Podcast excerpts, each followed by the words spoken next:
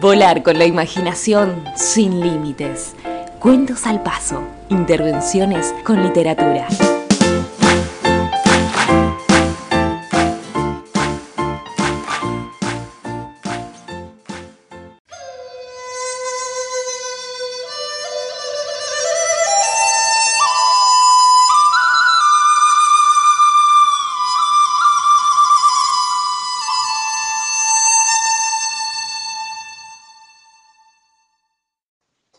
Mortal por mortal, el veneno de la avispa colorada lo es en mayor grado que el de la víbora. Si no lo parece, es por la insignificante cantidad de que ella dispone. Pero si en vez de una gotita microscópica, la avispa inyectara con su aguijón cuatro o cinco gotas como las víboras comunes, o veinte y más como las grandes yararás, otro sería el porvenir de sus víctimas. Pocos animales, por lo demás, tan bien dotados para la batalla como la avispa colorada. Ni el león ni el tigre dan, en su recogimiento al resorte al saltar, la impresión de ataque de la avispa cuando, presta a disparar desde el borde de su nido, clava los ojos inmóviles en su agresor. Fuera de su avispero, donde sus funciones de familia la exasperaban hasta la ferocidad, la avispa que nos ocupa es más bien un manso insecto. En las grandes épocas de sequía, nuestra casa en Misiones se veía asaltada por todas las avispas del contorno en procura de agua. Los baldes al lado de la cocina zumbaban por fuera y por dentro, y en la mesa a la hora de comer los vasos parecían rayados por las avispas que ascendían por sus paredes y bajaban cabeza abajo a beber en ellos.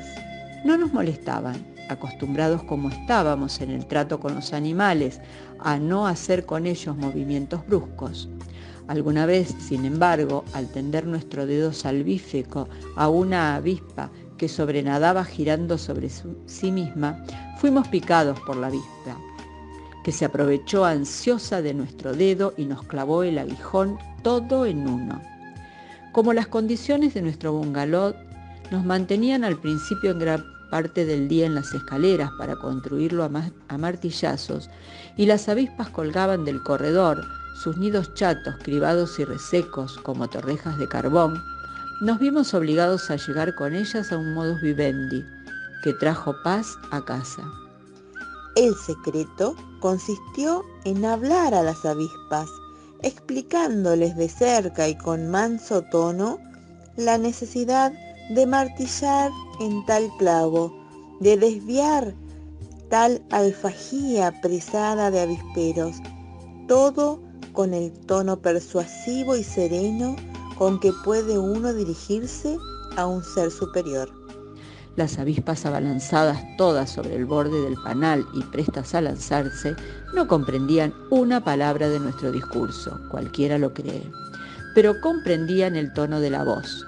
Y este tono tranquilo, sin agresión ni temor alguno, era el que las mantenía vibrando sin atacar, mientras nosotros continuábamos aproximando la mano hacia ellas al compás de expresiones de este valor.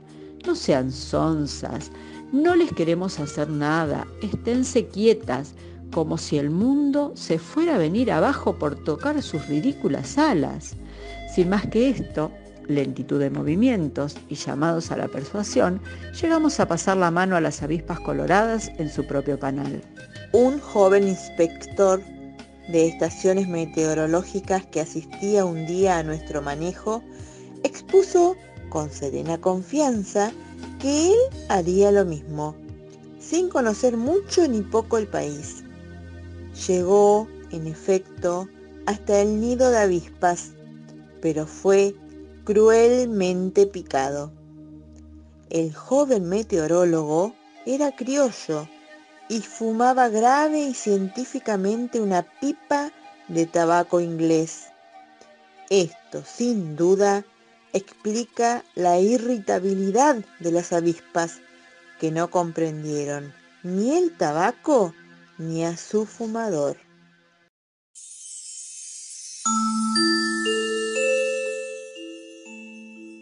Te esperamos en el próximo episodio de Cuentos al Paso.